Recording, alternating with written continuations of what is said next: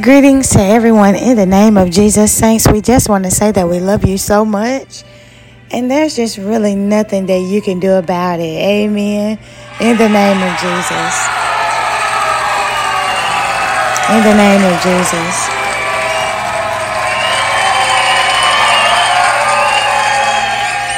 Amen. Amen. Amen.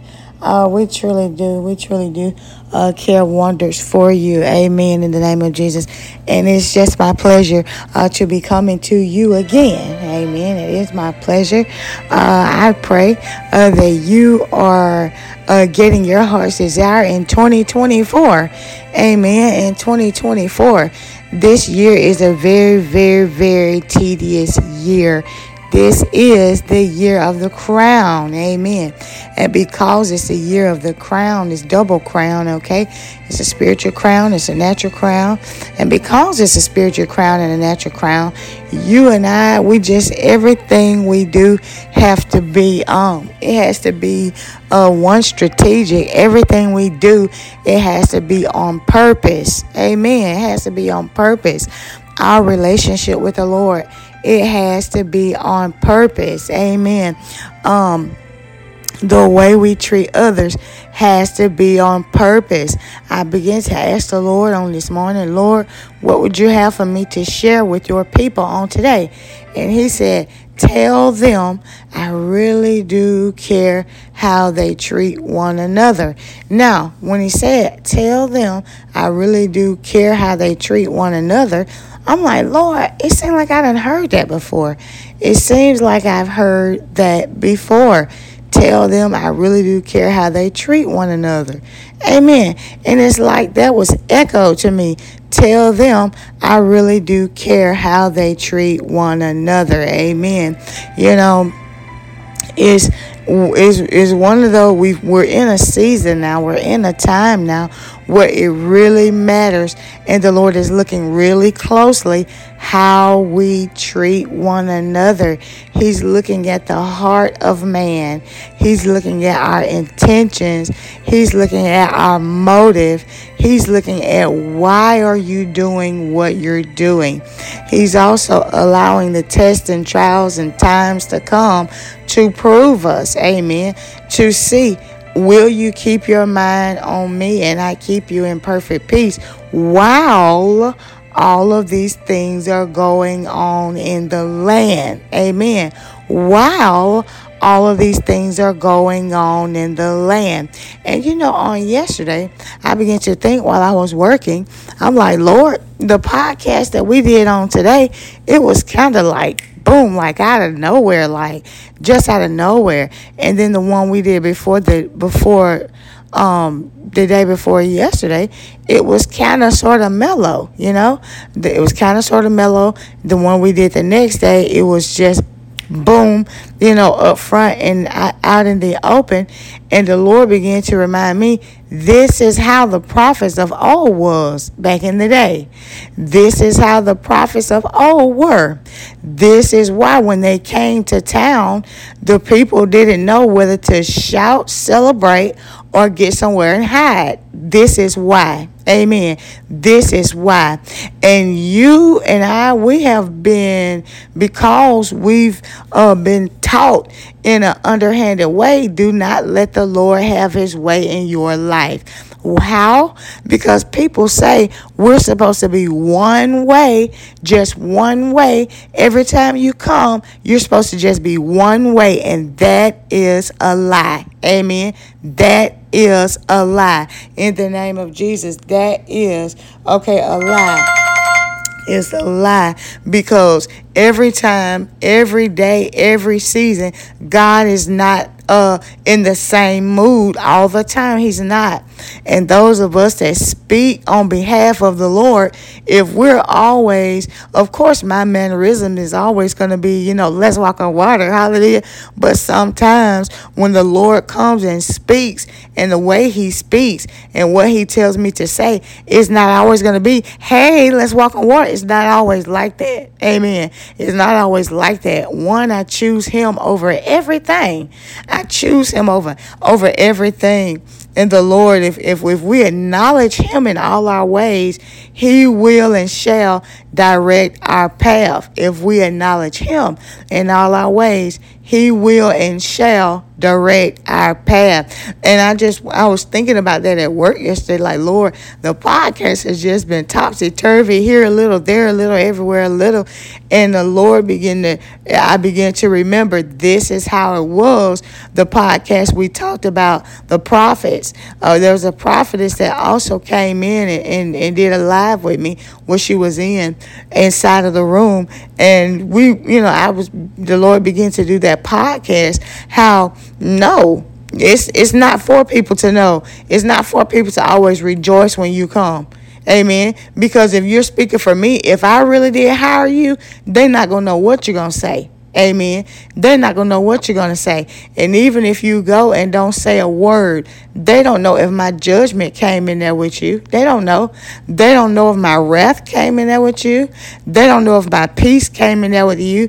They don't know if my blessings came in there with you. He said he give us authority to, he give us authority. Every place our foot step, we that is that is ground for the lord. And even if a person don't say a word amen it they can bring wrath with them. They can bring um god's wrath. They can bring god's blessings okay? They can bring god's judgment. Amen. And it, that is just how it is. And i take it just that seriously. And i've come to uh, like a the things I've been saying have been just coming to pass so fast, of the words I've been preaching been coming to fa- pass so fast. And it, it also has been coming to test me. Amen. It's been coming to test me. I had just, I was right at the nick of getting something, and my daughter wanted the same thing, but she was going to have to wait. Amen. So I, and she, she looking sad, and I said, Look, you're going to have to have patience. Patience is, patience is a virtue, all right? Patience is a virtue, and you're going to have to have patience. It's only a few days until you can get it, so you just got to wait a minute. Amen. We would have to pay little or nothing for it, like almost nothing for it. And so you just got to wait. Amen. So then they ran the computer, and then they told me, okay, I think you just might have to wait. Amen. You just might have to wait a couple of days. Just, just, just hold on, just a couple of days. Okay, let this cycle pass and then let's try again. And I'm like, wait a couple of days. You know, wait, wait, what you mean? Wait a couple of days. I ain't trying to wait, wait. Wait, what you mean? What you mean? What you mean? Wait. What you mean? Amen. And so I was like, Lord, you made me eat my words. So, yes, everything, even on yesterday, like I've been searching, searching, searching, searching, and searching some more. Lord, is there somebody I haven't forgiven? Is there somebody I'm harboring hatred and, and malice and, and, and vengeance in my heart for? Amen. And, and, and, and, most oftentimes the Lord is the one that knows more than we do because a lot of times, like the day he said, How long without mourn before how long without mourn for Saul, seeing as I have chosen David? So I'm like, Lord, I don't think I'm mourning for anybody. Uh, and I had to check myself, like, am I mourning for anybody? Am I mourning for anybody? So the Lord knows us better than we do. Amen. So now I've been, and it's not just yesterday, I've been for years. I always ask the Lord, Lord, is there somebody that I'm holding in my heart that I haven't forgiven or I haven't asked for forgiving or is it, you know what I'm saying? And I always keep that before the Lord because I know that's the Antichrist. It is the Antichrist. It's the seed of the serpent. It is. Because Jesus came for forgiveness. And if we harbor unforgiveness, it's Antichrist. It's against Jesus because that is the reason he came in the first place. It's Antichrist. So even with that on yesterday, which tickled me so much, uh, and uh, I would I wasn't humored by it at all, but it still tickled me that that the Lord is like, all right, now you told her to wait. Now let's see how you like it. Uh, and, and and I was like, okay, Lord, let's do it. Well, I can I can wait a couple more days. Amen. I can wait a couple more days. So I'm I'm just saying that to say, those of us that preach and teach in the word, we are we are tried by the same word as well. Amen. So I don't ever get up. As a matter of fact, back there in the office, um, uh, I have a mirror there And every now and then, while I'm talking to you, I look in that mirror too. Why? Because I'm talking to you too. Amen. I'm talking to me too. I'm talking to me too. That man, that preacher that was doing them runs, doing those runs um, in hell, uh, women are not above that. Women go around doing the same thing. Why? Want people to know we got a little gift. Amen. Want you know, want people to know we got a little gift. So it's not above women. It's just that the Lord showed me a preacher man. Amen. A preacher man. And it's and the reason the Lord shows us this is for us to get it together. And when I got up this morning, I began to think to the Lord, Lord, you are really now taking your careful time to iron every have you ever ironed something and it was so wrinkled and and so you ironed the whole thing and now it looks good but you, it can look better so now you go back over and now you're care you're carefully pressing it really slowly, right? You're carefully pressing it really slowly.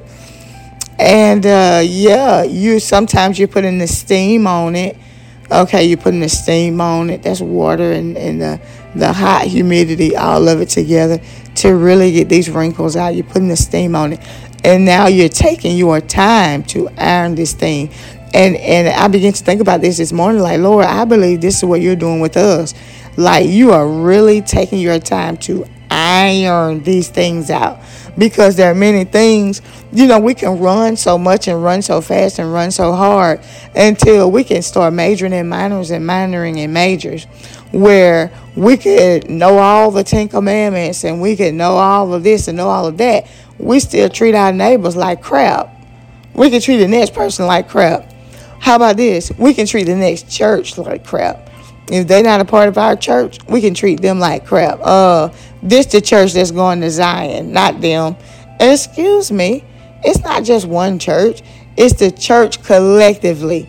Everybody having um, the foundation of love and being built on the foundation of the Word of God. That that's the one church that the Lord is coming back for. Not just your church, not just his church, not just her church, not just my church, but he's coming back for a church, one church that was able to join together. How? In the Word of God. That is the bond, that is the glue that holds us all together. Amen. And so we are going to walk on water. Hallelujah. And it's going to come from Matthew chapter 22 and verses 34 through 40. Okay? Let's see. Um, Matthew,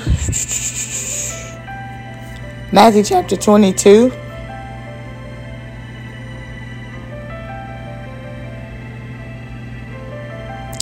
Verse 32 through 40 says, um, hold on just a second.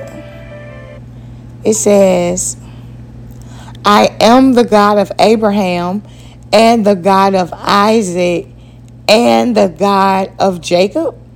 God is not the God of the dead, but of the living. Okay? So while uh, the Lord, uh, for God so loved the world that he gave his only son, and people can take that and run with it and they can get that misconstrued, saints. Yes, God loved the world that he gave his son, but there's many people in the world they do not love God. They reject God. They don't want God. They hate God. And God says, I'm not their God. And if he's not their God, then they're not welcome into the kingdom of heaven because it is one king that rules the kingdom. And in that kingdom, the only ones that are able to come in and to occupy and to obtain and to maintain the presence of the Lord is those that love God. Everybody don't love God. And so God says, I am not the God of the dead. The dead are those who choose the devil. The dead are those who believe the ways of God is not worth finding out. The dead is those that choose to go against scripture, go against the word of God, find reasons to pick and nick the word of God, find reasons to show that the word of God is not perfect, that God is not perfect, and that God makes mistakes. These are the dead. And God says, I am the God of the living. I am the God of those that I drew to me. I am the God that gave grace to those who love me. That's whose God I am. I'm not the God of those that are dead. Says, I am the God of Abraham and the God of Isaac and the God of Jacob. God is not the God of the dead, but of the living. 33. And when the multitude heard this, they were astonished at his doctrine. But when the Pharisees had heard that he had put the Sadducees to silence, they were gathered together. Then one of them, which was a lawyer, asked him a question, tempting him and saying, Master, which is the great commandment in the law? And Jesus said unto him, Thou shalt love the Lord thy God with all thy heart and with all thy soul and with all thy mind. Thou shalt love thy God with all our hearts, which means the word is written on the table of our hearts, with all thy soul, which means the soul has been converted to the word of God, and with all thy mind, because we allowed this mind to be in us, which was also in Christ. It brings a oneness. Amen. This is the first and great commandment. And the second is like unto it Thou shalt love thy neighbor as thyself. 40. On these two commandments hang all the law and the prophets. On these two. And the Lord says, Tell them I care a whole lot about how they treat one another. Because can I tell you something? All of us walk around talking about we love God. I love God. You don't love God? What's wrong with you? Every last one of us walk around saying we love God. Okay, great. You got one commandment. You love Him with all your heart, your mind, your soul. That's great. Now the second is likened to it. Love your neighbor as you love yourself. Because if that's your brother and your sister, they have me inside of them. And how can you love me who you never seen and hate your brother who you see every day? That's being a hypocrite. So do we love each other? Yeah. Do do do do we care for each other like we're supposed to? Because the Lord is looking and searching through the land. Do you love each other? Do you have love for one another? Amen. Do you love me? Because if you love me, then then you're part of the God of the living. If you just pretend to love me, but you love you, you don't love nobody else but you, then you're you're part of the God of the dead. Now that's selfish when you don't love nobody but you. You don't love no, you don't care for nobody but you. Right? Everything got to do with you. Amen. Not nobody else. Just you. That's selfish. They're selfish. Are we loving our neighbor like we love ourselves? Because it's on these two saints that hang all the laws and the prophets. Amen. I love you so much. And until next time, be blessed. In Jesus' name.